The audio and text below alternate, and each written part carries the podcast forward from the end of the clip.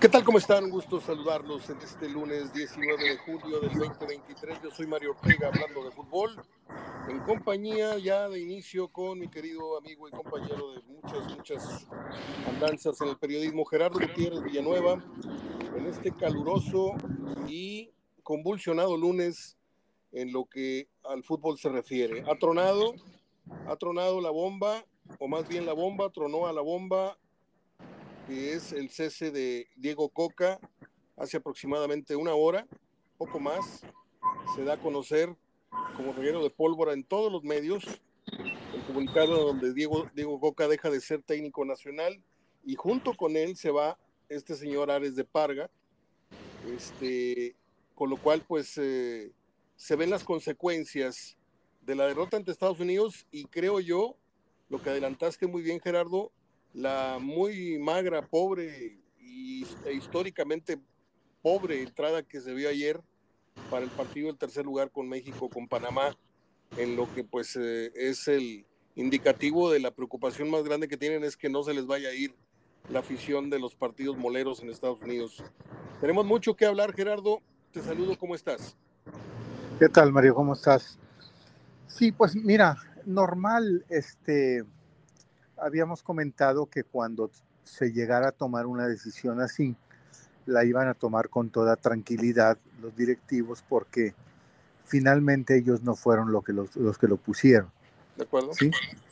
Cuando lo pones, Mario, y dura seis partidos como ahora, y lo sacas, te exhibes, te exhibes como directivo. Aunque bueno, ellos son descarados y a veces te hoy ofrecen disculpas, dicen que todos son culpables los directivos y dueños, deja tú los dueños, pues son dueños, pero los directivos, bueno, pues también tendrían que pagar. Esperaría que dijeran, bueno, ¿y tú cómo la vas a pagar? Pero en este caso no es así, Mario. Eh, son directivos que no tomaron esa decisión de ponerlo y sí toman con toda tranquilidad esa decisión de removerlo, ¿verdad? Fue ese, simplemente obedece a, a que todo se hizo en tiempos eh, incorrectos. Creo que esta salida eh, no es producto de, de ayer ni del jueves. Esto viene desembocando desde un proceso con mucha falta de credibilidad, un proceso amañado del que los mismos jugadores, prensa, todos se dieron cuenta. Y, y bueno, pues lo, lo, lo, que mal empieza, mal acaba. Entonces no fue la manera correcta de, nombrar un técnico. Eh, lo nombra, fíjate bien lo que sucede. México fracasa con otro técnico, con otros, bueno, iba a decir con otros jugadores, bueno, sí, con otros jugadores, aunque son los mismos, pero, pero son nombrados por el técnico anterior. Son los que trabajaron con el técnico anterior. Fracasan. Nadie sale a dar la cara. El presidente de la federación dice, dentro de dos meses nos vemos y doy un reporte. Como se hace en México, Mario, este, pasa algo y dentro de nombramos un comité y ahí cuando se les olvide este hacemos un recuento de los daños. Así se hizo. Terminó el 30 de noviembre México, el recuento de los daños se hace el día 31 de enero, aparece John de Luisa con, con Arriola, dicen todo lo que van a hacer para mejorar eh, que nombran un comité para que nombre un nuevo técnico encabezado por Ares de Parga, quiere decir, que lo puso, quiere decir que lo puso John de Luisa, ¿sí? Ares de Parga, nombran ese comité y ese comité le son suficientes nueve días, 31 de enero o 9 de febrero, para decir, este es nuestro nuevo técnico, ¿sí? Cuando todo el mundo esperaba por otro lado, salió que le quitan a Tigres el suyo, ¿sí? Tigres fue de los primeros sorprendidos y eh, dicen es Diego Coca, ¿sí? Ahí, desde la decisión que toma John de Luisa hacerse un lado, evidenció, evidenció a la propia federación que él dirigía en ese entonces de que las cosas no se habían hecho bien, porque el comité lo único que puede hacer, Mario, que es en este caso al que nombraron con Ares de Parga, es sondear candidatos, platicar con gente, presentar tres, cuatro candidatos y la John de Luisa se lo tenía que llevar al Consejo de Dueños para que ellos lo palomearan y dieran la decisión final. Entonces, el primer sorprendido, el 9 de febrero, John de Luisa, cuando le dicen el técnico es fulano de tal. Tan, tan le sorprendió Mario y tan le molestó que él no se presentó. Lo presentaron Ordiales y Ares de Parga. De acuerdo. Y él no estuvo. ¿sí? Lo nombran técnico y a, los, a la semana, semana y media, John de Luisa dice me voy y ya no voy a estar aquí. Entonces, desde ahí, Mario, ya veías un proceso que los mismos dirigentes, no, no la prensa, los mismos dirigentes se estaban dando cuenta de que se estaba haciendo todo al revés, de que algo se estaba haciendo mal. Y en ese ambiente enrarecido de nombrar a Diego Coca, dentro de ese ambiente, que era cuando los, los grupos querían demostrar poder, eh, eh, ya que John de Luisa lo veían débil. John de Luisa, Mario, se debilitó desde que México quedó fuera en Qatar. O sea, a partir del 30 de noviembre, el, eh, John de Luisa se debilitó ante los directivos, es decir, dejaron de creer en él, dejaron de ver como un ser superior, dejaron de verlo como el presidente de la federación y por eso en enero, pues el que tomó el sartén por el mango fueron los, los que empezaron a dar patadas para el grupo de poder, como en este caso eh, eh Iraragorri, que finalmente con su grupo, su gente, eh, los mismos promotores y todo, se designaron a Diego Coca. Entonces el proceso empieza mal, Mario. Eh, desde allí todo iba muy mal porque no se tomaron determinaciones estructurales, simplemente las mismas de siempre, nombrar un nuevo técnico. Y como México empezaba no con amistosos, sino empezaba con la Liga de Naciones, eh, que estaba jugándose ese torneo que inventaron el año pasado por la pandemia este, y, o pospandemia, eh, es esta famosa Liga de Naciones, y México empezaba ya en marzo con, con esos dos partidos, pues se apresuraron en nombrar un técnico, cuando en realidad, Mario, creo que lo, lo que debieron haber hecho desde entonces es nombrar como ahora, un interino. ¿sí? Creo que Jaime Lozano o el que tú le quieras poner el nombre, ¿sí? debió haber estado desde enero, ser nombrado desde enero para tomarse un tiempo para buscar a un nuevo técnico. Pero se apresuraron en esos tiempos, nombraron a Diego Coca, lastimosamente creo que Coca a cualquier entusiasma ser técnico de la selección, Diego Coca pues si es cierto, como él dice, sea la presión que me sometí y sea lo que iba, pero yo creo que miente eh, en el sentido de que nunca se imaginó el ambiente tan enrarecido en el que iba a entrar. No. O sea, Coca nunca se imaginó que iba a entrar con una herencia, con una, un malestar muy fuerte de la afición, que desde enero se empezó a manifestar desde el segundo partido de, de Coca, primero en México ante Jamaica, porque el primero fue fuera ante Surinam y el segundo fue el 25 de marzo ante Jamaica en el Azteca. Nunca se imaginó que desde ahí iban a empezar los abucheos. ¿sí? Era cuando la gente empezaba a hacer campaña para decir, e, estos abucheos son los que ahora tengo la oportunidad después del 30 de noviembre de manifestarte. Entonces, e, e, en ese ambiente entra Coca, en un ambiente, yo no diría que Coca generó una crisis o el proceso de Coca, yo diría que Coca entró a una crisis, es decir, entró a un proceso ya en crisis. Ya estaba agradecido. Que ya estaba y pues ahora, ahora sale y ahora la búsqueda de un técnico que, que creo, Mario, no es tiempo perdido, ¿eh?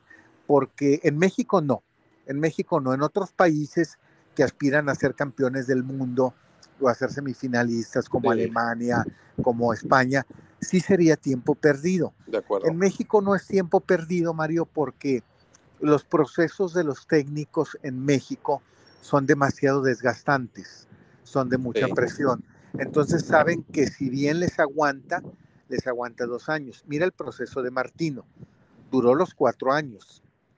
Duró los cuatro años. Pero dos fueron buenos y lo demás ya no. No, dos fueron de pandemia. El señor se fue a Argentina a refugiar a su casa, ¿sí? Nadie salió, nadie salimos, Mario, y dos se las pasó muy campantes sin juegos. Por eso. Pero fíjate cómo fueron los últimos dos años.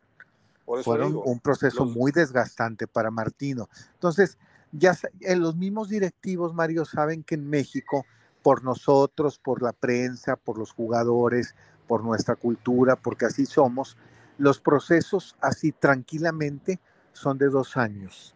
Entonces creo que México quiere a su técnico, quiere a su nuevo técnico 2024, trabajar todo el 2024, el 2025 y estar listos para, para el 2026. Llegar a, llegar a donde siempre, Mario, llegar a donde siempre con la misma estructura y luego correrlo y traer a otro. Es normal. ¿Sabes qué se, ¿sabes qué se me figuró a mí? Eh, se me figuró como esos videos, yo veo muchos videos de, de estos programas de Animal Planet y todo, me meto a ver en YouTube, me gusta mucho. Y, y, y no son pocos los, los videos que he visto en donde alguna, alguna cebra o algún antílope eh, pondera atravesar o no un río, porque sabe perfectamente que hay cocodrilos. Y, y, hay unos que se avientan a la aventura y el cocodrilo a media, a medio camino se los devora. Eh, yo me imagino que, que, Coca sabía perfectamente, pero pues la ambición lo, lo, lo, rebasó, porque aquí tenía un proyecto seguro, tenía, como lo dijimos, un sueldo, si no igual, muy, muy próximo a lo que le pagaba la selección, tal vez. Eh, tenía un proyecto ganador, que le iba a dar un título, un torneo sí, un torneo no, a lo mejor, pero de que estaba en un carril de éxito, no había la menor duda. En cambio, me parece muy, muy sospechoso, muy raro un hombre de fútbol como digo Coca, que no tiene ni tres ni cinco años en México, ya jugó aquí, ya dirigió aquí, no sabía qué tan grado de, de, de, enrarecimiento y de grilla le iba a esperar cuando se sabía que México pues estaban las, no las cenizas humeando, estaba todavía eh, eh, la casa en llamas cuando él agarra el puesto y los los primeros compromisos que iba a enfrentar son justamente las afrentas más, más graves que tiene México hoy día, que es Estados Unidos, Liga FM, la, la, MLS mejor que nosotros, Estados Unidos selección mejor que nosotros. Entonces había un, un, gigante enfrente y pues este Coca le entró con una ulera, la verdad.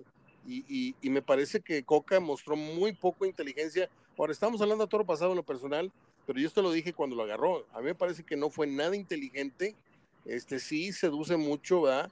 La muchachona, pero pues ya que estás con ella te enteras de que, de que trae problemas allá donde te dije. Entonces, este, pues qué mal, qué mal que Coca, este, pues se caen sus bonos hasta el piso, ¿no, Gerardo?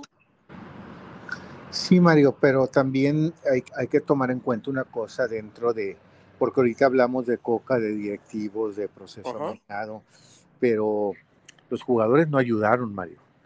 Los jugadores no ayudaron, los jugadores no colaboraron y lamentablemente, Mario, lamentablemente los jugadores van a seguir siendo los mismos. Pues porque, eso sabe, es, porque eso, es lo que ten... se sabe que no ayudan, no ayudan. Si no les viene un técnico que admiren y que, y que les hable bonito, Coca era como de casa, ¿sí? Por eso yo te dije el otro día que necesitaban un técnico que no es de mi gusto, pero pues finalmente yo tengo la razón al final de cuentas. Ah, es que la Volpe les hablaba muy feo los de la América, es que les echó agua y el Tuca no los trató con la punta del pie. Ah, no, trató, no trató a los Tigres con la punta del pie y les dio resultados. Porque al futbolista mexicano, si no lo tratas como a un niño chiquito y le das de reglazos en las nalgas, no te va a hacer caso. En México se necesita disciplina. Y aparte Pero también, también toma en cuenta, Mario, que es lo que tenemos. Digo, no son grandes, no son grandes jugadores los que tenemos. Y los que tenemos no son tan grandes como dicen tampoco. No, mira, es increíble, Mario, un jugador que termina un mundial juega más poco de lo que se esperaba, que es el caso, bueno, no por culpa de él, si tú quieres, Alexis Vega, eh, regresa del fracaso de Qatar, eh, le dice, su equipo le dice, regresamos el día 16 de diciembre, dame chance de regresar el 27 de diciembre, regresa el 27 de diciembre, ¿sí? Y regresa, regresa lesionado. De acuerdo. Va, juega con Chivas todo el torneo, aunque la mayor parte estuvo lesionado. Ya ves que apareció ya casi al final. Termina el torneo, ¿sí? Eh, pide vacaciones, se les conceden junto con los de Tigres de vacaciones, regresa a la selección Mario y regresa lesionado. Entonces, hablas de una falta de profesionalismo muy grande. hablas de una falta de compromiso muy grande. ¿sí? Yo creo que cualquier técnico, Mario Coca, que empezó mal, ¿sí? Este, el, caso del que tú me, me digas, tiene que definitivamente seguir un cambio generacional ya, Mario. En la selección urge un cambio generacional, ¿sí? Eh, independientemente de que te vaya a costar recibir tres goles con Malagón o tres goles con Acevedo, lo que sea, pero necesitas ya prescindir jugadores a, a, la interna de la selección ya no te hace nada bien. Pues sí, sí, yo estoy de acuerdo. Hace falta, y por cambio generacional hablas de un cambio ya de, mentalidad y de, y de, principio futbolístico, ¿no? sí, porque que sea más responsable. Porque mira, Mario, ¿tú crees, Mario, que se quejaron de, de que los concentraran allá en la selva y de que entrenaran cuatro horas diarias? ¿Tú crees que se quejó Santi Jiménez? ¿Tú crees que la queja venía de Israel Reyes? ¿O la queja? Sí, pues venía de los mismos, Mario, venía de los, de los Ochoa, de los Edson, de los Antuna, de, de los mismos, de los Vega, es decir, los jugadores que, creo, Mario, eh, eh, debería generarse una nueva, digo, hay muy poco material, también te acepto, pero una nueva competencia. Y yo sí soy mucho de la idea, Mario, ahora sí, de que si hay tres, cuatro naturalizados buenos, hay que agarrarlos. Sí, hay que agarrarlos y hay que ponerlos a competir también, con, como en cualquier selección del mundo que tiene sus seis, siete naturalizados que llegan a semifinales, realmente nada de que el jugador mexicano no se sienta que él tiene su lugar, ¿sí? O que él tiene su experiencia, que tiene su expertise y lo deben llamar, ¿sí? Eh, Estados Unidos acabamos de ver eh, la paseada que le dio a México y es un país, Mario, que tiró a la basura un mundial, lo tiró a la basura para fabricar. Por, tener este equipo que está teniendo. Sí. ¿sí? Y México estábamos vueltos locos, saltando de gusto y haciéndole homenajes a Guardado por su quinto mundial. Y te hago la pregunta, ¿qué pesó Guardado en cinco mundiales? ¿Qué nos dio diferente Guardado en cinco mundiales? Claro, el fútbol es asociación, no es de un individuo, pero Guardado, Guardado en sí, ¿qué nos dio diferente en cinco mundiales? No, pues nada, nada. Nada, Mario, nada, nada, nada, nada, Mario, como para hacerle homenajes y este y aplaudirle y, cuando yo lo he dicho muchas veces, aquí en México este, el checar tarjeta te va haciendo una persona leyenda. Es que cumple 47 años ininterrumpidos hablando eh, fútbol al día. O sí, nada más que el señor hizo buen periodismo cinco años y los otros 37, 38, no sé cuántos, se la pasó sentado en la misma silla diciendo las mismas sonceras. Una cosa es la constancia, la superación, el día a día y otra es ir a checar tarjeta. Rafa Márquez hizo dos o tres buenos mundiales y lo demás fue este, por su, nombre, por su nombre.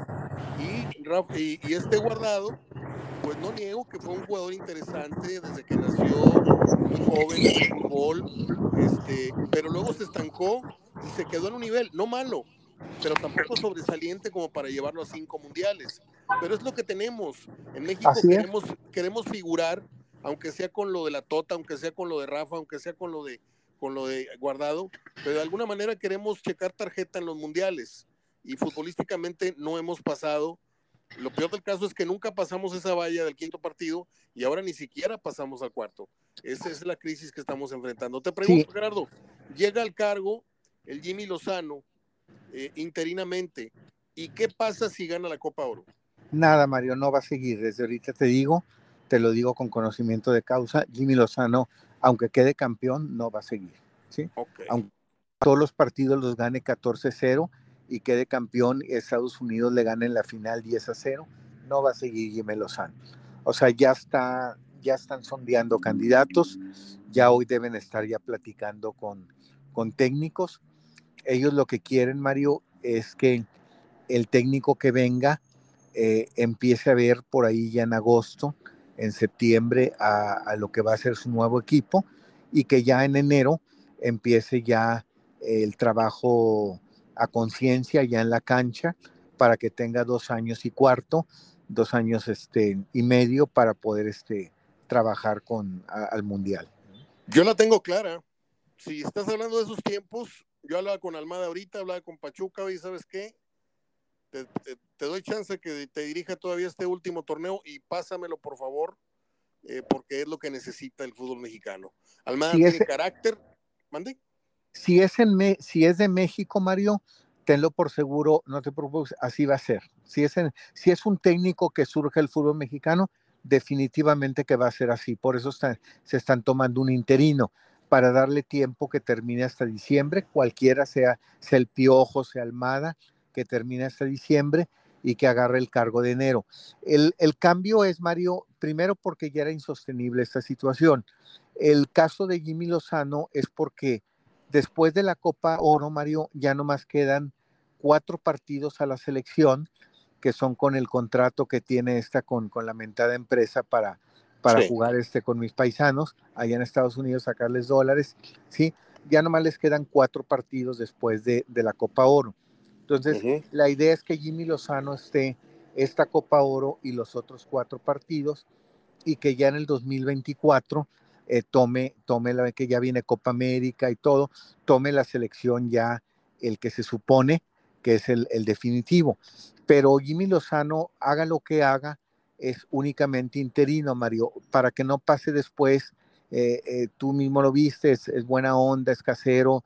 Jimmy Lozano, vas a ver, los va a concentrar enfrente de los estadios. Jimmy Lozano los va a poner a entrenar 10 minutos. ¿Qué es lo que quieren los jugadores? Ahorita es a lo que quieran, ¿verdad? Y Jimmy Lozano no creo, Mario, que tenga más carácter, digo, no lo, no lo menosprecio, pero no creo que tenga más carácter que Coca.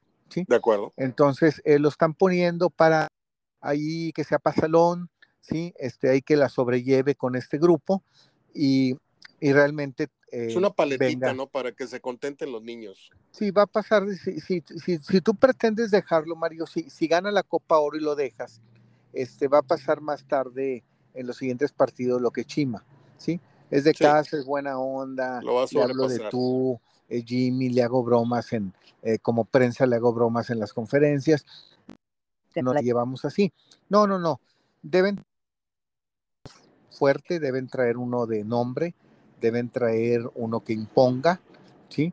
Porque creo, Mario, que esta decisión de ayer, si la hubieras, mira, Mario, la tomaste hoy, en realidad también es fuera de, de ti. De acuerdo creo que la debiste haber tomado después del partido de Estados Unidos. De acuerdo. Y la toman ahora. ¿Tú crees, Mario? O sea, ganó el partido. Si, si, ayer hubiera perdido, lo corren, ¿de acuerdo? O sea, ya sería el colmo, ¿sí? Sí. Pero ganó. Entonces, aquí te das, la, te das la idea de que la decisión ya la tenían tomada. Porque ganó un partido de esos que la selección juega muchísimos en, en los cuatro años. Yo creo que la selección, Mario, en los cuatro años juega 20% de partidos que valen la pena y 80 partidos moleros. ¿sí? Y ayer ganó, no y ayer ganó, ¿eh? ayer ganó un molero. ¿sí? Y no debió haber ganado. Pero ganó, ¿sí? Pero ganó. Entonces. Lo que quiero decir es que no jugó tan bien para ganar. mira, lo corren, Mario, por las tribunas. Ayer lo corrieron porque dolió muchísimo, eh, molestó muchísimo y tiene muy preocupados a los directivos que ayer en un estadio de 75 mil aficionados, Mario, había, cuando empezó el partido de México, había 7 mil. Sí.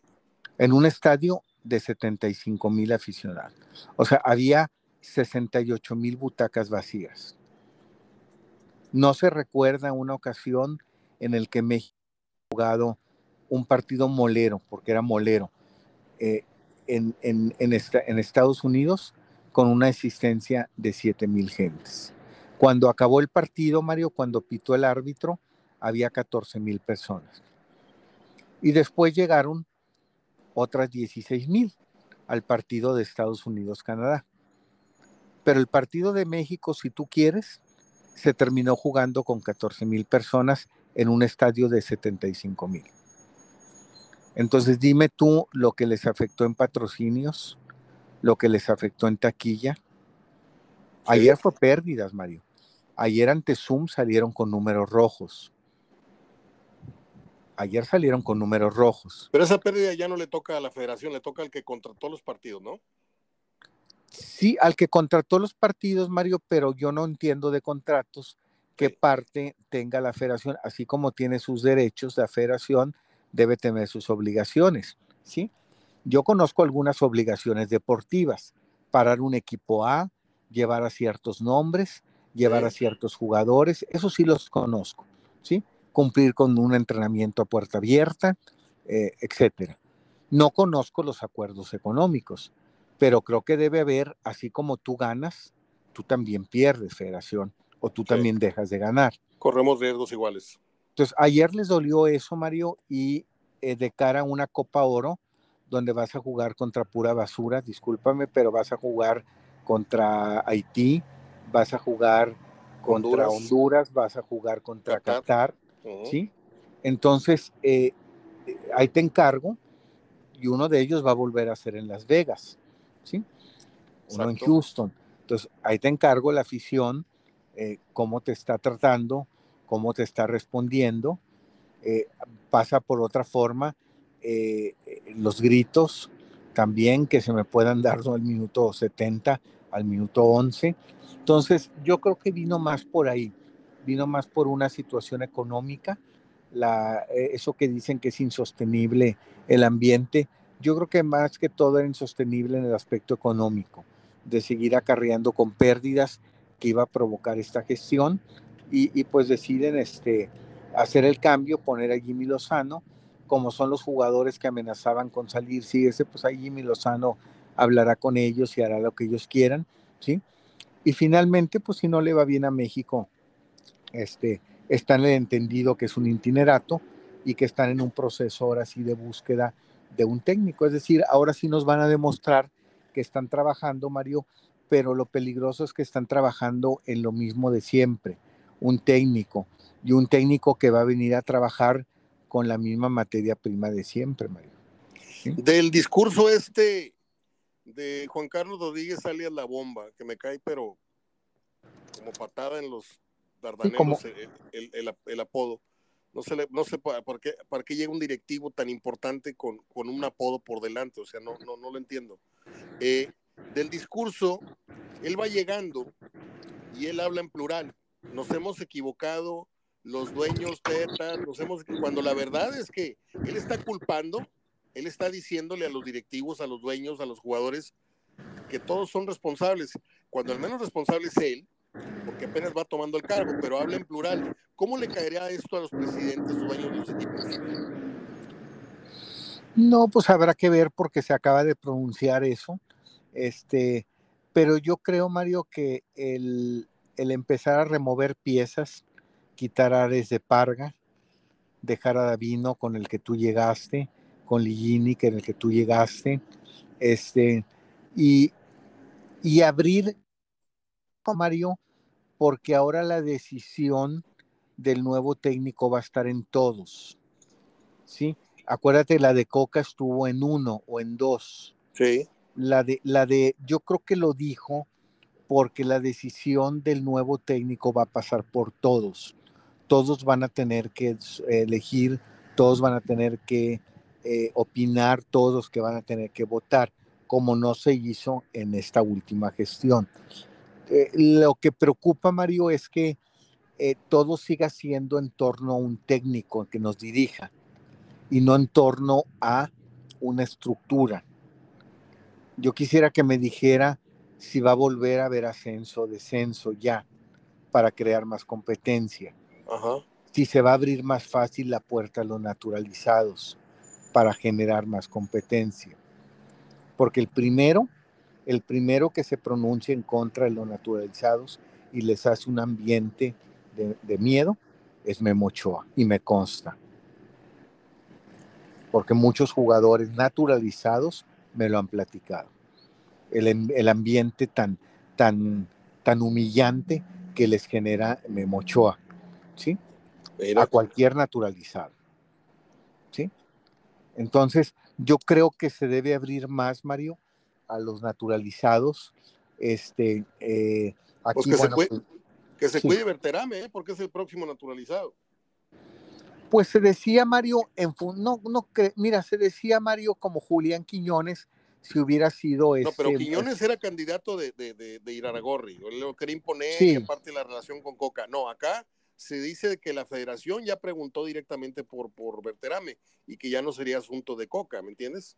Sí, habría que ver este, quién va a ser el técnico, este, porque tampoco te puedes poner encima de, de un técnico, sobre todo si viene de los tamaños de los de los con apellidos Martinos y con apellidos Menotis y con esos que asustan. Habrá que ver, digo, si es Miguel Herrera y si es alguien de la raza, pues quizá también ya esté platicado internamente.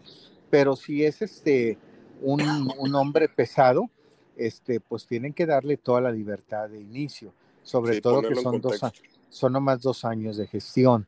O sea, lo que le vas a exigir es para dos años, dos años y medio. Pues no sé, este no sé, pero esto que dices de los dos años, a mí me suena muy bien, porque México, cuando hace las cosas eh, así sobre las rodillas, nos suele salir muy, muy bueno el caldo. ¿eh? O sea, cuando queremos pegarle a la planeación, hacer las cosas correctamente, las hacemos al revés, como en estos, estos días, en estos procesos estamos viviendo. ¿Y qué pasa cuando llegamos al Mundial con muy mal aspecto, con muy malos pronósticos?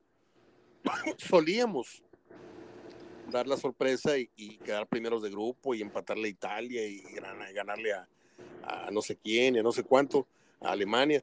Eh, ojalá y esta fórmula guapachosa que tiene el fútbol mexicano, pues si se va a corregir, que se haga desde los cimientos, que se haga desde las básicas los muchachitos que hoy tienen 18, de 12, 13 años, que van a ser los, las figuras del próximo mundial después del de México, Estados Unidos, Canadá, ojalá ya estén eh, mentalizados y mentalizándose del desmadre que hay en el fútbol mexicano y que no va a bastar que sean buenos futbolistas, va a bastar que tengan mucha inteligencia emocional para poder superar los malos manejos de sus directivos futuros, ¿eh?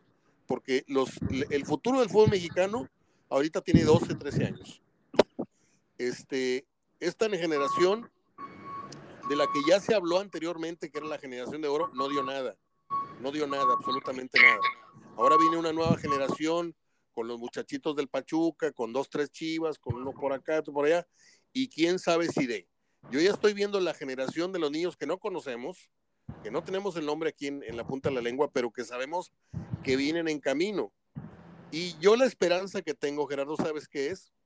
Que hoy la, la, juventud, los niños, los adolescentes de hoy vienen más despiertos, vienen más inteligentes. La tecnología los ha hecho más rápidos de mente, a lo mejor más flojos, más, más sedentarios, pero yo hablo del, del, del futbolista niño, el futbolista joven. Está más informado, ve más fútbol, ve más malos ejemplos, los tiene muy presentes. Ojalá esta nueva generación que viene venga con un chip diferente. es mi esperanza, Gerardo. Eso es lo bueno, ¿verdad? De esta generación. ¿Te digo lo malo? ¿Te digo lo malo? A ver, dime. Esta generación viene muy, en todos los aspectos, no hablo de fútbol. Esta generación de jóvenes nuevos, bien, de, de jóvenes trabajadores, de jóvenes estudiantes, de jóvenes deportistas, vienen muy ambiciosos por el dinero y muy faltos de compromiso. Y eso también hay que tomar en cuenta y hay que sopesar. A, los muchachos de hoy en día ya no les gusta comprometerse, ¿sí? Y lo primero que te preguntan es, ¿cuánto, ¿Cuánto pagar? Sí. Ya no te dicen eh, qué trabajo yo puedo hacer esto, se hace. Ya no llegan diciéndote eh, qué van a hacer y qué saben hacer. ya llegan preguntándote cuánto me vas a pagar, cuánto me vas a dar. ¿Sí? Bueno. Yo, te pongo un ejemplo, mira, yo te pongo un ejemplo de... Yo la única diferencia que veo ahí es el orden de la pregunta, ¿no? O sea, tú llegas, tú llegas a una oficina, te mandan a hablar y tú lo correcto es decir, muy bien, me interesa, ¿qué tengo que hacer? Esto, esto, esto, esto. Y la segunda pregunta inmediata es, ¿y qué, cuánto vas a pagar? A, mí me, da, a mí me daban de niño. A mí me daban de niño y a ti también, Mario, medicinas. El domingo. Sí. Y lo más que nos dejaban hacer es taparnos la nariz como si fuéramos meternos a la alberca y, te echaban el chorro de, agua. Si, si no te, y, y, y, eso era tranquilo, ¿eh? A mí me daban aceite ricino, güey. Sí, eso era tranquilo. Si te platico las de mi abuelita, sí, te voy a enseñar un día todos los pellizcos que traigo. Y la oh. adoraba, ¿eh? Y la adoraba mi abuelita. Yo la adoraba, ¿sí? Bueno, un ahijado, un ahijado que tiene siete años, en diciembre se enfermó y se fue la abuelita a cuidarlo. Los papás salieron a, a, este, a, cenar una cena en diciembre y estaba malo el niño. Y le dice la abuelita, ándale mi rey, tómate la, medicina y saca el, el, rosa para el estómago. ¿sí? Y abre la boca. Y lo primero que dijo el niño de siete años, sí, pero ¿qué me vas a dar? ¿Cuánto me vas a dar? Sí. ¿Sí? O sea, me la tomo, pero de a cómo va a ser. ¿Sí? Sí. Entonces la abuelita entendió mal, dijo, no, es muy poquita, te voy a dar muy poquita. No, ¿cuánto me vas a dar? ¿Qué me voy a ganar? ¿Qué me vas a dar? Sí. Digo, a lo que voy es, es cierto, son, son niños, son muchachos más despiertos, aprenden a hacer todo, son muy hábiles, eh, traen el chip de que más inteligentes. Sí, mira, tú, yo por ejemplo a los alumnos míos de las primeras generaciones en el 86 les decía, ¿quiénes tienen ganas o ambicionan al terminar su gestión irse a, Estados Unidos a estudiar o trabajar o una maestría? Y levantaban la mano tres o cuatro. Y ya lo hacías esa pregunta al principio del año 2000 y tres o cuatro no levantaban la mano, los otros 25 sí. ¿Sí? O sea, están más adaptados a, al cambio, ya, viene, ya ven el mundo como una sola cosa. Eh, a nosotros nos mandaban a estudiar inglés a Estados Unidos. A esos muchachos de ahora, Mario, ya les quedó chico Estados Unidos. De acuerdo. Ya, se van a Europa o yo quiero ir a hacer mi maestría a Italia, a Francia, a Alemania, sí. a Estados Unidos, ¿para qué? O sea, ya les quedó chico. Entonces, por una parte, Mario, eh, son cosas muy, muy buenas, ¿sí? Pero por otra parte, lastimosamente, en lo principal, que es el compromiso, ¿sí? Eh, vienen muy, muy, muy, muy débiles. Entonces, yo ahorita lo que veo en los jóvenes es una falta de compromiso. Ahorita hablamos de, de futuro, que tenemos esperanza en jugadores que vengan nuevos, pero ahorita hablamos, por decir, de un Santi Jiménez, de un Israel Reyes, etcétera. Tengo una pregunta. ¿Qué no debería estar maduro ya, con cierta madurez? No para considerarlo entre los que van entrando, ni tampoco entre los de Memo Ochoa. Un Carlos Rodríguez, un Charlie Rodríguez. Sí, sí. Ya se estancó, Mario. totalmente. Ya se estancó totalmente. ¿Y sabes de cuándo? Un día después del partido con Liverpool, Carlos no volvió a ser el mismo. Mm, sí, sí, sí, este, y, y, y, ves a una Antuna y una Antuna nunca empezó su ciclo y ya terminó su ciclo. Sí. Ayer pone nueve centros, le aplauden porque fue el del gol. Y Romo está en esa. Ocho malísimos, ocho Romo malísimos. Está en, Romo está en ese camino, Orbelín está en ese camino, claro. Antuna, y así hay cuatro o cinco que son medianitos, ¿eh? de mentalidad y de fútbol. Pero como dices tú, y lo dices muy bien, es lo que hay. Tampoco vas a llamar novatos, novatos, si, si hay otros de, más nombre. Y, y, los de más nombre, pues juegan al 60% de lo que pueden desarrollar y mentalmente y, y, en la personalidad, que no han desarrollado una personalidad para generar confianza, para generar liderazgo, para generar un buen, un buen grito, una buena mentada de madre entre ellos dentro del campo, ¿no? Vemos jugadores muy, muy medianitos de perfil y de rendimiento. Y otra vez, hay varios, varios jugadores. Ojalá y el central este del Monterrey que viene en camino para ser un gran futbolista, ojalá y no siga con esa personalidad que muestra, porque hoy lo veo muy, lo veo entre Claudio Suárez y, y, el que cuida el edificio aquí enfrente de mi casa. O sea, lo veo con, un, con muchas facultades, pero con muy poca personalidad, ¿sí? Y ya se necesita que volvamos a tener un García Aspe, que volvamos a tener un, un Pavel Pardo, un Peláez, un Luis Hernández. No sé si Rafa Márquez, con todo respeto, no me gusta la, no me gustó la personalidad de Rafa Márquez. Este, tenía una calidad muy buena, sí, pero lo que se necesita en esta selección, sí, es un portero, pues, eh, mejor que, que, Ochoa, por supuesto, pero que no, no sea el que da y quita en la selección, porque no puede ser que tú seas el que le baja el pulgar o que le sube el pulgar a un extranjero que llega a la selección. Sí, pero, pero mira, Mario, también pasa por el trabajo a todos los niveles. Mira, hubo una, hay una selección que se desempeñó muy bien hasta ayer en, el torneo este de promesas de Francia, de Toulon, ¿verdad?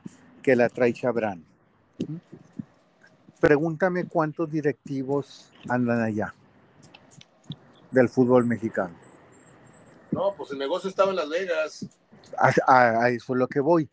Chabran anda solo con su cuerpo técnico allá y nadie pela la selección. Y son muchachos de 18, 20 años. ¿Quién los anda viendo? ¿Quién, quién los anda escauteando? ¿Quién los anda monitoreando? Acá Ligini, que así como te cae mal la bomba, a mí me cae de la patada, ¿sí? Ligini anda acá con su gente, Gerardo Espinosa, él no puso a Chabrán, él no anda supervisando a esa gente. Oye, si, si tu trabajo es en selecciones menores, tú tendrías que estar allá. Tú deberías estar allá. La selección llegó a la final, Mario. Tú tendrías que estar viendo a una, a una selección que trae promesas, como su nombre lo dice, y que está avanzando. Pero ahí no está el negocio tampoco, Mario. Ahí no está el negocio. Esos jugadores, a lo mejor, Mario, ni los vas a ver en primera división. Como muchas selecciones lo hemos visto que han llegado a, como la de eh, Jesús Ramírez, este, como aquellas que traía Juan de Dios Castillo, que realmente no, no les daban seguimiento, no les daban trabajo. ¿sí? Generalmente lo sacan de los clubes porque el negocio está en los clubes, Mario. El negocio está en los clubes. De acuerdo y vienen jugadores y para cuando ya estás pensando en que Santi puede ser la promesa, Israel Reyes y los demás, pues ya los que tienen poco ya se te están echando a perder como Carlos Rodríguez, como Antuna, como Orbelín y nunca terminas y se vuelve un cuento de nunca acabar. Fíjate que leí, leí en tu página y no sé si te lo pregunto, ¿eh? no, no, te lo, no te lo critico, pero en televisión dijeron una cosa contraria a la que tú o, o uno de tus muchachos publicó el momento del cambio, cuando sale este, el delantero del América, Martín, y entra, entra Santiago Jiménez. No, en al la revés. Crónica, en la crónica, sí, en la crónica hablan de que el abucheo era para Martín y que no era para, para Santi. Y en la página leí yo que entró entre abucheos, este, algo así leí, ¿no? Eh, ¿A quién abuchearon? No, mira, el que salió al minuto 87 pues fue Santiago Jiménez. Y el que entró fue Henry Martin. ¿A quién abucharon? ¿Al que salió o al que entró? Pues mira, yo tengo la idea que abucharon al que entró. Ah, de acuerdo. Que en este caso es Henry Martin. Yo también. Aunque el abucheo, tanto el nombramiento del que sale como el que entra, perduró el abucheo. Posiblemente para los dos. Pues sí. Pero la, gente ya la gente ya está molesta ahorita hasta con, hasta con la joyita del fútbol mexicano. sí, la gente ya está. Sí, la gente ya está fastidiada, May. La gente ya está fastidiada, pero ahorita les preocupa más a los directivos, les ocupa más que estén fastidiados nuestros paisanos, porque son ahorita los que están dejando dólares. Cuando jueguen México, ahí verás qué hacen, o cómo nos emocionan, o cómo nos venden el producto. Ahorita no nos interesa, ahorita créeme que, que la bomba y todos ellos les interesa un comino si, si desde acá gritamos el grito homofóbico desde el sillón de tu casa y todo. Ahorita lo que les preocupa es que los estadios en Estados Unidos de cara a una Copa Oro se te estén vaciando. ¿Sí? Porque sí perjudican, perjudican el aspecto económico. Fíjate que no sé si me compres esta reflexión ya para terminar, Gerardo. Nos quedan 15 minutos todavía para platicar, pero tengo entendido que tienes cosas que hacer. Eh, fíjate que si analizas bien, el fútbol mexicano tiene rato de haberse estancado eh, en su metodología, en sus formas, este manejo que le dan de intereses, de que no descenso, de que sí, de que no, de que califican no sé qué, y promedio la mediocridad, y la gente ya se dio cuenta, ya se dio cuenta que, que, cada vez están haciendo más largo un torneo y más mediocre, pero no para mejor calidad, sino para ganar más dinero. Ok. Y estamos viendo alternamente a una selección de béisbol de México que va y disputa un mundial y casi, casi queda campeón. Y la gente voltea a ver el béisbol. Luego tienes el surgimiento del Checo Pérez, que ahorita anda muy mal, tiene varias carreras que, se está equivocando y, trae una grilla interna, pero también la gente está volteando el automovilismo, que muy elitista, lo que tú me digas, pero están volteando a ver. Entonces, a lo mejor el fútbol sigue siendo el consentido en México, pero el consentido, si se trata de fútbol español, fútbol inglés, mundial, pero cada vez la gente se está retirando más de los estadios y de la televisión. Esto no incluye Monterrey, quiero dejar claro, no incluye Monterrey y dos o tres plazas, pero creo que el pastel que conforman los ocho octavos creo que ya cuatro, cuatro octavos del pastel ya no se están consumiendo como antes. Creo que el fútbol, por increíble que parezca, y lo vimos ayer, que fue una, una, una muestra de un apocalipsis futbolístico en México, nunca nos imaginamos ver un partido de México en Estados Unidos con 7 mil personas en la grada a cinco minutos de empezar. ¿Y quién te dice a ti que lo que le pasó un día al béisbol le pase ahora al fútbol? Porque antes el béisbol mandaba en México y ahora el fútbol le robó todo el protagonismo del 75, 70 y tantos para acá y ahora parece ser que se tambalean las cosas. yo no sé si sea la lucha libre o el, el béisbol o, lo que sea, los reality shows o lo que tú quieras, pero puede ser que el fútbol mexicano esté entrando en un riesgo gravísimo de que las nuevas generaciones que son, repito, más inteligentes y que saben escoger mejores contenidos o más divertidos para ellos, a lo mejor no mejores, perdón, porque estos programas de reality shows de Acapulco Shore y, y La Casa de los Famosos son pura porquería, pero son muy interesantes para ellos porque son muy morbosos. A lo mejor estamos corriendo el riesgo de que el fútbol mexicano está empezando, así como nos tiró Estados Unidos del pedestal, a lo mejor el fútbol mexicano está empezando a caer en un riesgo de que las mayorías dejen de preferirlo. Sí, Mario, pero mira, hay que tomar una cosa, ojalá no, no se malinterprete lo que te voy a decir, y si lo entiendes mal me dices porque no quiero ofender a nadie. Este, el, fútbol en México, Mario, sigue una cultura, tú sabes que siempre eh, esta cultura como la de la América contra Chivas, pues todo fue creado desde la televisión, desde la televisora de Televisa. Bueno, siempre se ha vivido en México la cultura de, Emilio Azcárraga Papá, ¿sí? de Emilio Azcárraga Milmo, que dice, y cuando les presentó a Emilio Azcárraga Llán a todos, o sea, cuando él dejó el cargo allá por el 95, 94, que ya se salió y dejó a su hijo en la presidencia, lo dijo muy claro en una entrevista. Dijo, la, televisión, la televisión que me interesa hacer es la del pueblo, no me interesan otras, otras clases, ¿sí? Entonces, es cierto, fútbol, Mario, eh, los, los jovencitos y todo, ya les interesa el Real Madrid, el Barcelona, otro fútbol, no el mexicano. Pero el mexicano, Mario, quieras o no, para la mayor parte del pueblo mexicano, que es una clase media baja, no una clase media ni media alta, lógico, es el fútbol. ¿Sí? ¿De acuerdo? Yo me podrá, eh, yo seré fulanito que vivo en una colonia muy modesta, ¿sí? Por más que César Checo Pérez, Mario, no voy a tener dinero para ir a no, yo te entiendo, yo te entiendo, Gerardo, pero la, clase media es la que sostiene el fútbol mexicano, porque el, pueblo, yo te, yo te entiendo clarito desde que empezaste. El, pueblo es el que, yo, el pueblo es el que ve el fútbol, no el que lo consume. el pueblo ve fútbol y el pueblo no te consume la camiseta de dos mil pesos que vende Tigres. Ese el pueblo te la compra en el mercado Juárez a 200 pesos, ¿sí? El pueblo no consume el fútbol mexicano pero ahora esa gente se te está yendo también, Mario. ¿Sí? Ahora esa misma gente es la que también se te está yendo. Por eso te digo. Entonces, esa, ahí es donde viene lo preocupante. Ya no nomás es la gente, sino la gente, aún la que, la que muy apenas paga su boleto y va a los estadios este, con mucho esfuerzo, ya tampoco quiere ver a la selección. Mira, a mí me ofendió, me ofendió sobremanera cuando el fútbol expulsó al pueblo de, las tribunas. ¿A qué, a, qué, ¿A qué me refiero? A que tú y yo, Gerardo, fuimos testigos de la tribuna de sol del Estado Universitario, el Estadio de los, Rayados y de otros estadios que nos escuchen en otras plazas, cuando tú pagabas 60 pesos, pagabas 100 pesos y entrabas al fútbol.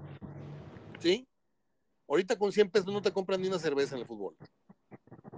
Y eso es una, es una forma de, de un clasismo, de una cosa de que fuiste haciendo muy fifí. ¿Por qué? Porque te das cuenta que aquí hay, dinero, Monterrey es la ciudad de México con, mayor poder adquisitivo, donde se, gasta más, se gana más, y dices tú, bueno, pues vamos a, con la justificante o con el pretexto de un estadio que nadie pidió, porque la afición no hizo ninguna marcha para que hiciera un nuevo estadio.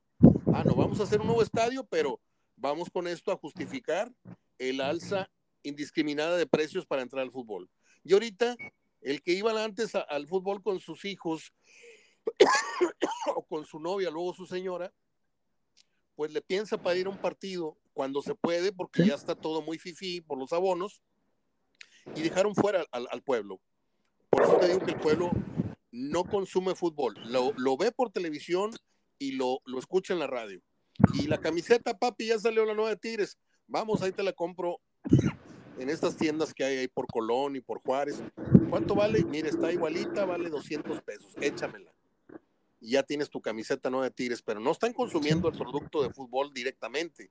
Entonces, yo sí veo, yo sí veo un grave riesgo de que se corte el cordón umbilical de la, de la vieja generación de, que, amábamos el fútbol, porque yo tengo ya mucho tiempo desconectado eh, sentimentalmente del fútbol. Estamos porque eso es lo que, lo que nos dedicamos tú y yo, pero sin mucho ánimo muchas veces de verlo, ¿eh? Sin mucho ánimo de, aplaudirlo. No, a mí me preguntan, a mí me preguntan, Mario, me dicen, ¿ven todo, ¿ves todos los partidos? Sí, sí. Y me hacen la pregunta, me la hicieron hace tres semanas. Si realmente no trabajaras en esto, ¿cuántos partidos verías a la semana de los nueve? Dos. ¿Sí? Y les contesté uno o dos. ¿Estoy de acuerdo? Sí, uno o dos, no más. ¿Sí? los veo por trabajo y trato de verlos todos, ¿sí? Y luego si me preguntas, ¿cuántos verías de la selección? ¿Sí? Ninguno, me. No.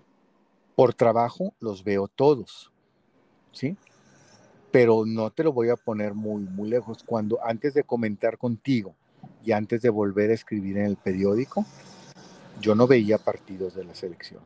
Amistosos no si me preguntas cuántos vi de la era Martino, yo creo que vi el 20%, 15 de los partidos. Los otros no veía ninguno. ¿sí? Llegaba y me enteraba y veía la hoja que hacían los muchachos en la oficina, las alineaciones, quién jugó, veía los goles, pero no te veía el partido. ¿sí? Si tú me hubieras preguntado dos años antes, oye, vamos a comentar el partido de México, te diría con toda sinceridad, no lo vi. Ahorita los veo porque sé que tengo que hablar de ellos y sé que tengo que escribir de ellos, pero como aficionado no me motiva.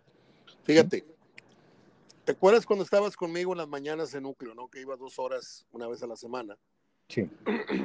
bueno, yo tenía Junco el lunes y repetía el viernes de 8 a 10 de la mañana, Amanecer Deportivo. Y cuando terminábamos el programa los viernes, yo cerraba mi maletín, metía mis cosas y nos encaminábamos al elevador, aquel pasillo largo, largo que nos llevaba hasta el mezanín del edificio. Nos despedíamos casi en los coches y ya habiendo, habiendo hablado dos horas de fútbol, habiendo, habiendo hablado de la jornada que se venía, eh, empezaba, antes no había juegos en viernes, sábado y domingo, y le preguntaba, tenemos mucho, le decía yo, oye, tenemos mucho que comentar el lunes. Me dice, yo no veo más de tres partidos, Mario. Me lo dijo en el 91. Sí. Yo no entendía, no entendía, porque yo estaba enamorado del fútbol. Yo sentía que trabajaba en eso. Y sí, ciertamente estamos obligados, porque no podemos hablar de lo que no vimos. Pero luego entendí con el paso de los años cuánta sabiduría de Roberto en ese entonces ya, para decirme, no, ¿sabes qué? Y me, y me dijo más.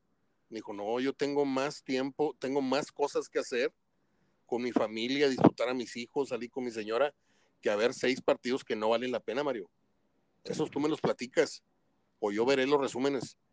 Y me fui manejando a mi casa y me la dejó votando. Dije yo, Gómez Junco me acaba de decir que no ve el 66% de los partidos. ¿Cómo es posible? Ahora lo entiendo. Sí. Sí, mira, simplemente el de ayer, Mario, si lo dejas de ver, tú porque lo viste, yo también. Sí. Ya, ok, ya pasó. Vamos a suponer que no lo vimos. ¿Qué nos perdimos, Mario? Nada, nada, nada, nada. ¿Nada? Nada. El cotorreo, el escarnio de los comentaristas, el jajaja de Martinoli y Luis García, que, pues, este, además de ser buenos comentarios, a veces, pues, les sazonan un partido que no tiene nada interesante y se ponen a decir babosada y media por eso son muy criticados. Pero este, yo la verdad, la verdad me dio mucha tristeza ver a México en cualquiera de sus niveles. Ojo, antes de enfrentar a Panamá era como enfrentar a un equipo de una fábrica. Era un pichón. Aventaba, le aventabas a México un Haití, un Trinidad, un esto, ¿sí? Y les, les ganabas. Ahorita ahorita cualquier selección de estas chiquitas que nosotros veíamos antes, ahorita te complica. Y te digo más, Panamá hizo mejores jugadas de gol, que no las metió. El gol del partido lo, anulan por fuera del lugar, bien anulado. Pero de ese tipo de jugadas no tuvimos nosotros, ¿eh? Ya hacia el final nos desfondamos y, y, y por ahí hubo dos, tres ocasiones. Pero están jugando con más criterio los equipos isleños, están jugando con más energía, son más fuertes, son más rápidos. Y nosotros seguimos con futbolistas enclenques, enclenques, Antuna, este, el Chucky es una cosita que parece un niño de secundaria. No podemos seguir produciendo futbolistas de esa estampa y con esa mentalidad, Gerardo. Sí, no, de acuerdo, totalmente de acuerdo, pero lamentablemente nos hacen creer que todo el problema pasa por el director técnico en turno. ¿sí? Y, mientras no nos saquen de eso o no haya una autocrítica, pues no se van a arreglar los aspectos eh, más de estructura, ¿sí? más de fondo. terminamos. Me queda un minuto y medio, tú sabrás cuánto tiempo respondes. Viene la Copa Oro con esta situación del técnico emergente, da para pensar que podemos llegar a la final. Ya no te pregunto ganarla, ¿eh? ¿Da para pensar para obligar al Jimmy a meterla a la final o hay lo, hay lo que se pueda, Jimmy? No, da para pensar por el grupo y, también la zona que juegas, porque mira, también hay que decir una cosa, no estás en una zona donde ya te superaron 10, ¿verdad? Este, yo creo que una, una zona donde ya te superó eh, por mucho Estados Unidos y ya te igualó y hasta te superó por poco Canadá, ¿sí? pero fuera los demás no. ¿sí? Yo creo que sí puede llegar a la final, Mario, con Coca y con Jimmy, con el que sea. ¿sí? Ahora, ganarla, no sé. Yo creo que si te vuelves a enfrentar a Estados Unidos, te gana. Si te enfrentas a Canadá, yo creo que también te gana. ¿sí? Y eh, por ahí, pues son los únicos que veo. Estados Unidos y a Canadá sí los veo a uno de los dos o a los dos llegando a la final. Eh, pero es un torneo que acuérdate, Mario, siempre son tres, es un torneo de tres. México, Estados Unidos y Canadá. Claro, claro. Muy bien, Gerardo. Pues qué, qué, sabroso platicar contigo de fútbol. Estamos en contacto el miércoles, ¿te parece? Sí, el miércoles a ver si ya, pues ya empiezan a surgir a, semana y media de que empiece el torneo y ahora sí novedades, sobre todo en Monterrey en cuanto a contrataciones. Sigue, sigue el Tato Noriega, sigue de gira en Europa, ¿no? Sí, y mira, yo creo que es normal, Mario, eh, un torneo tan mal planeado eh, en todos los sentidos, hablo de, hablo de la federación, hablo de la liga, donde nomás van a jugar tres jornadas, es obvio, es obvio, todos los equipos van a jugar como estas tres jornadas de entrenamiento y realmente el torneo lo van a empezar en agosto, ¿sí? Porque van a empezar, van a jugar tres jornadas, sacar los puntos que pueda rescatar en agosto. Yo no creo, Mario, que este Monterrey sin refuerzos, este Monterrey sin refuerzos, no creo que no pueda con San Luis, Mazatlán y Atlas. ¿eh? Y si no puede con ellos, se tiene que dedicar a otra cosa el equipo. ¿sí? Pero yo creo que este equipo Monterrey sin ningún refuerzo y hasta con los que vas a tener en la selección, fácilmente tienes que pasar sobre San Luis, Atlas y Mazatlán. Un San Luis sin técnico, ¿sí? que se quede el auxiliar de, de Jardiné, un Atlas que no es el Atlas de, otros tiempos, y un Mazatlán que ahí te encargo. O sea, yo creo que el torneo para Monterrey, ya con sus refuerzos, sus, su gente de la selección, fuerte empieza el 23 de agosto. Fíjate, yo hice un programa en estos días que no estás conmigo, en donde analicé los dos calendarios y no sé qué tan de acuerdo estés conmigo. De principio de cuentas acabas de decir algo que ya señalamos. El calendario Monterrey hasta la jornada 5 es relativamente cómodo por la calidad de los rivales. San Luis, Atlas, Mazatlán, Cholos y Toluca. Sí. No tan cómodo Toluca, siendo allá incluso. Pero luego vienes con Cruz Azul, que podías reponer la derrota en Toluca con la victoria en Cruz Azul y otra vez tendrías un saldo muy a favor.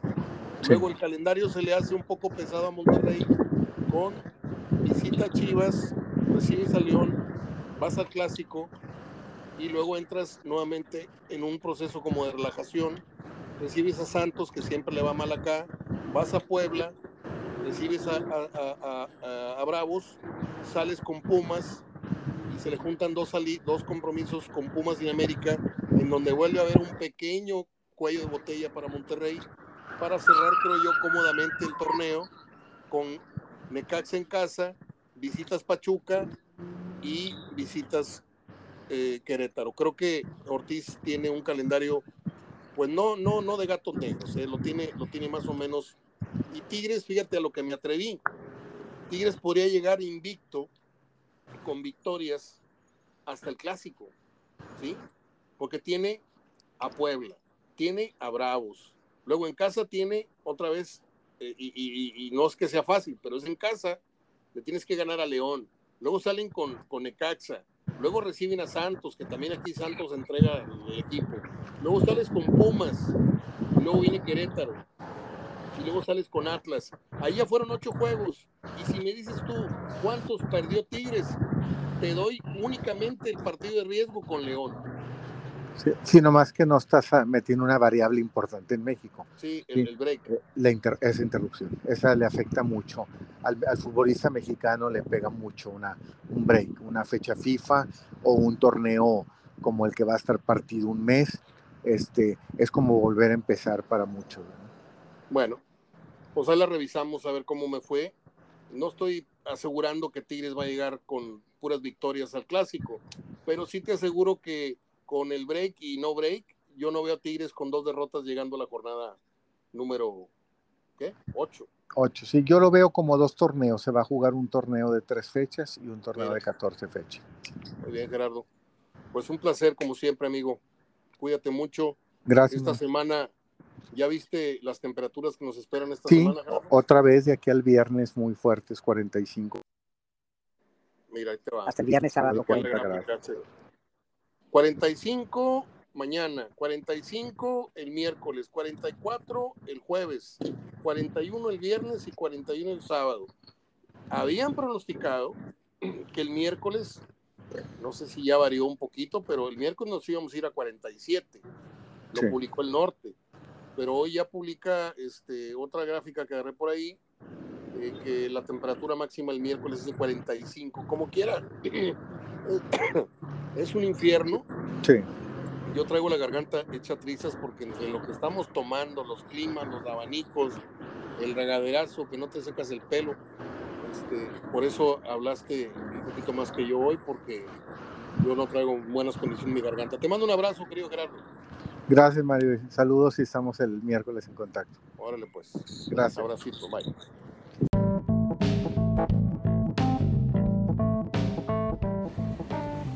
Siempre, siempre grato y siempre interesante platicar con Gerardo Gutiérrez. Y, y lo voy a decir siempre, ¿eh? porque un día no lo tenemos y, lo voy a extrañar. Y, y, porque todo se acaba, ¿eh? Todos los programas se acaban, todas las los compromisos o un día tienes a tal o cual. Por ejemplo, yo extraño mucho a Verdiname, pero hoy Verdiname tiene otros asuntos, está lejos de acá y, y tan pronto regrese lo volvemos a integrar sin ningún problema. Y por eso hoy que tengo a Gerardo conmigo no, no me canso de, dar gracias a, a, él y a la vida, a Dios y a ustedes por, por apoyar esta, esta importante adición que hemos hecho desde hace unas semanas, unos meses al programa, teniendo a este gran periodista como es Gerardo Gutiérrez. Un día como hoy nació, ya entrando a las efemérides, ¿se acuerda usted de la película El diario de una pasión? Le hablo a las generaciones nuevas porque Gina, Gina Rowlands fue una mujer muy hermosa en sus años mozos. Estoy hablando en los, en los años eh, 50, en los años 60. Era una de las mujeres más hermosas. Su nombre no figuraba como el de Rita Hayward o como el de Ava Gardner o como pero si usted se mete a ver las fotos de esta mujer cuando era joven era hermosísima. Nació un día como hoy en 1930, protagonizó la película Gloria, pero yo la recuerdo más ya en su etapa final eh, con Phil Gardner, creo que hizo eh, esta película que se llamó The Notebook, eh, El diario de una pasión. En 1952 nace el fotógrafo estadounidense Bill Pope, quien tuvo que ver mucho precisamente con la fotografía en la película Matrix. Tengo que ver esa, esa, película de nuevo porque cuando la vi, no sé si me dolía la cabeza o no le entendí nada, ¿eh? Nada es nada. Pero le voy a dar una segunda oportunidad. En 1954 nació una mujer bien guapa, bien bonita, pero que ahorita ya, ya se, nos, se nos pasó de, de carnitas, de tamales. Ella se llama Catherine Turner. ¿Se acuerda usted de Romancing the Stone? Eh, en busca de, la esmeralda perdida. Este, muy guapa muchacha, muy, muy, muy agraciada. Y pues, y pues hasta ahí. En 1964 nació el actor y titiritero Bill Barretta. Él colaboró en las películas de los Muppets. Consentidísimos los Muppets. Déjame decirle que en 1969 nació una actriz que antes, antes de habernos enamorado de ella en El secreto de sus ojos, ya la conocíamos en el mismo, el mismo amor, la misma lluvia, algo así. Este, varias películas que había hecho con Darín. Estoy hablando de Soledad Villamil, que es la protagonista, como dije, del Secreto de sus Ojos junto con Ricardo Darín, y que ganaron el premio Oscar como mejor película extranjera hace apenas unos cuantos años. Eh, ella nació en el 6-9. En 1978 nace la modelo y actriz argentina Mía Maestro. La recordamos en Diarios de Motocicleta, donde sale Gael García Bernal, si usted la vio. En el 78 nace una morenita muy guapa de nombre Zoe, bueno, se llama Zoe, Zoe Saldaña. Eh, ella participa, les digo que ando bien fregado la garganta, ella participa en Guardianes de la Galaxia. En 2007 muere el actor y cantante mexicano Antonio Tony Aguilar, que participó en la gran película Zapata. Y no hablo de esta que hizo Alejandro Fernández, que es, un insulto. Este, esta le hizo un hombre, bien bragado, Tony Aguilar. Yo soy fan de Tony Aguilar desde la prepa. En 1984 nace el actor estadounidense Paul Dano. Este chavo tiene un, aspecto oscuro, un aspecto como de tribulación, de eh, como que está afectado, pero ese, ese aspecto le ha dado un perfil que ningún otro actor. Usted lo puede recordar en Little Miss Sunshine. ¿Se acuerda usted de aquella película? Este, ahí es donde vimos y, detectamos por primera vez a Paul Dano. Usted lo va a reconocer porque es el, chavo que sale ahí con cara de no quiere saber nada de nadie. Y si no, y si no lo ubica bien, vaya usted a Google y a ver quién es este güey que está diciendo Mario. Paul Dano. Pa, bueno, se escribe Paul y el apellido es D-A-N-O.